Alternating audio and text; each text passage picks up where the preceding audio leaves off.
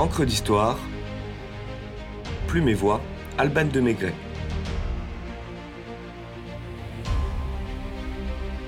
Maximilien et Charlotte du Mexique, les empereurs sacrifiés.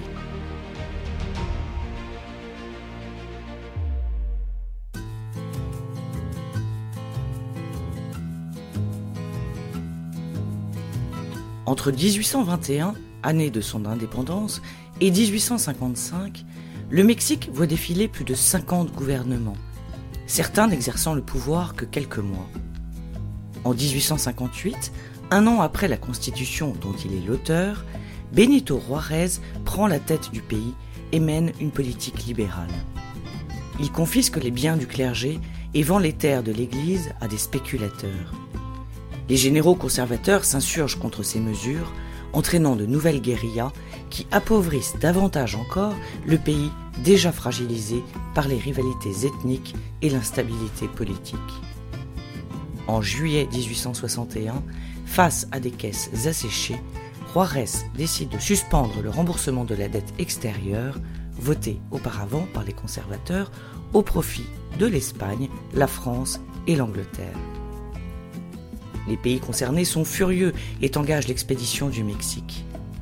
Sous couvert des raisons économiques d'exiger le remboursement des sommes dues, Napoléon III a une autre ambition, et sans surprise, plutôt impérialiste. Il y voit l'opportunité de restaurer une présence française et catholique sur le continent américain pour lutter contre les États-Unis protestants déjà puissants. Alors qu'ils viennent justement d'entrer dans la guerre de sécession, l'empereur français sait que les Américains du Nord ne pourront se joindre à la cause mexicaine. Ainsi, après la signature avec Juarez de la Convention de la Soledad en 1862, il maintient ses troupes au Mexique, contrairement aux alliés espagnols et anglais qui se retirent. Fort de ses victoires militaires et diplomatiques aux guerres de Crimée et d'Italie, et de la vertigineuse avancée française en termes d'industrialisation, d'urbanisme, d'hygiène et de progrès, son demi-frère adultérin, le duc de Morny, le convainc de pouvoir faire du Mexique, par un investissement financier, un pays moderne, contrepoids aux États-Unis.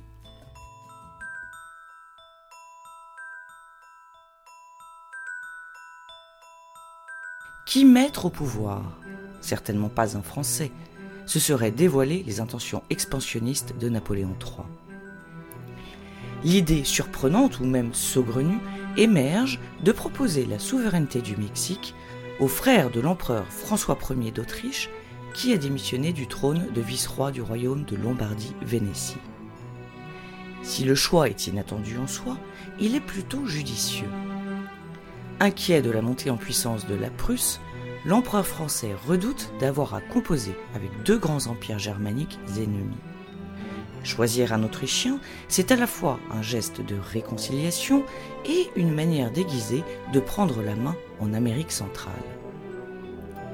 Après avoir renoncé à sa couronne en 1859, Maximilien et sa femme Charlotte de Belgique avaient entrepris une longue croisière en Méditerranée avant de retourner à Trieste dans leur palais de Miramar, dont l'élégante blancheur tranche avec le bleu du ciel et de l'Adriatique. Si Maximilien, homme de lettres et d'art, est heureux de cette vie qui lui donne le loisir de s'adonner à ses passions, l'archiduchesse se dessèche d'ennui et s'oppresse de ne jouer aucun rôle. On imagine son allégresse lorsque la nouvelle tombe et Charlotte presse son mari d'accepter l'offre de Napoléon III. Maximilien, qui aime naviguer et à qui l'on présente les résultats pipés des votes en sa faveur du peuple mexicain, ainsi que le soutien financier et militaire français, cède au rêve de sa femme de sauver les opprimés et libérer le Mexique de l'anarchie. Le 10 avril 1864, à Trieste, Maximilien, après avoir renoncé à ses droits sur la couronne d'Autriche, est proclamé empereur du Mexique.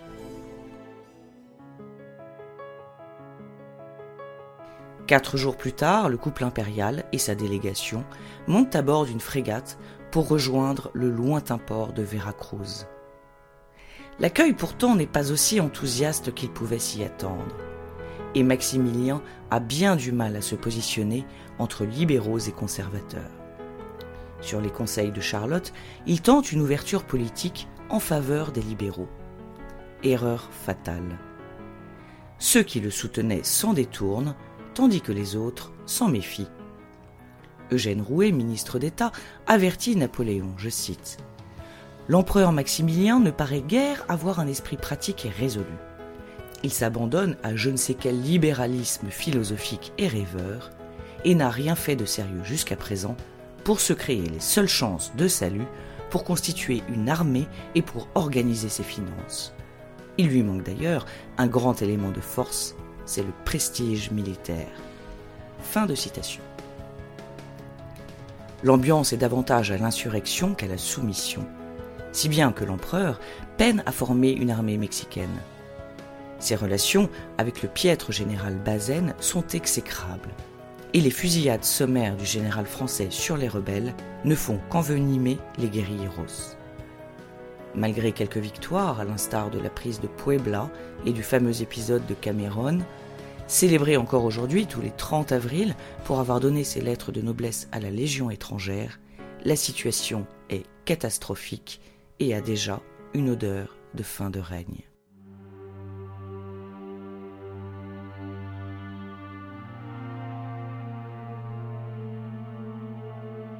Les règnes de ce bon Maximilien sont décidément bien éphémères.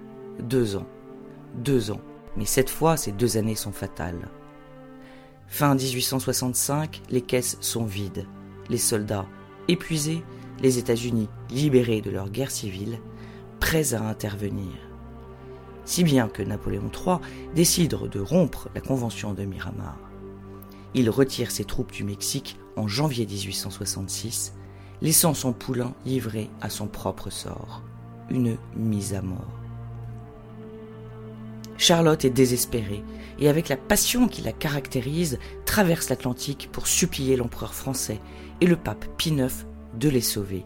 Je cite J'irai chercher en Europe un corps d'armée, je forcerai les appartements des empereurs et des papes, je frapperai de porte en porte comme une mendiante, et je serai la justice foudroyante. Maximilien n'a jamais résisté aux caprices de sa femme et la laisse s'en aller les sauver. Napoléon III joue le comptable et refuse toute aide. L'expédition lui ayant déjà coûté assez cher et la crainte de se mettre à dos Washington fait autorité. Il prie le couple impérial qu'il a recruté d'abdiquer. Au cours de son voyage à Rome pour implorer le pape, la folie se déclare. Charlotte l'impératrice Carlotta du Mexique, est internée à Miramar, puis par son frère, le roi Léopold II de Belgique. La reine et impératrice fantôme mourra dans son pays natal à l'âge de 96 ans avec la démence comme meilleure compagne.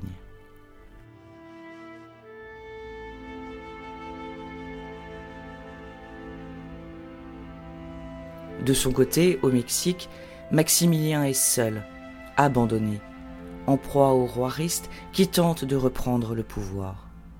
Son avenir en Europe est compromis. L'homme n'est pas de tempérament à abandonner.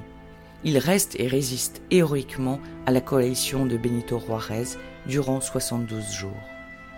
En Autriche, l'empereur, autrefois jaloux de son jeune frère, propose de le réintégrer dans ses droits à la couronne. Mais il est trop tard. Pris par les libéraux mexicains, Maximilien est jugé et condamné à mort. Il a tout juste 36 ans. Avant de marcher dignement sur le peloton d'exécution, il écrit ces mots poignants. Envoyez ce souvenir en Europe à ma bien chère femme, si elle vit. Dites-lui que mes yeux se fermeront avec son image, que j'emporte là-haut. Puis il s'exclama. Je pardonne à tous, que tous me pardonnent.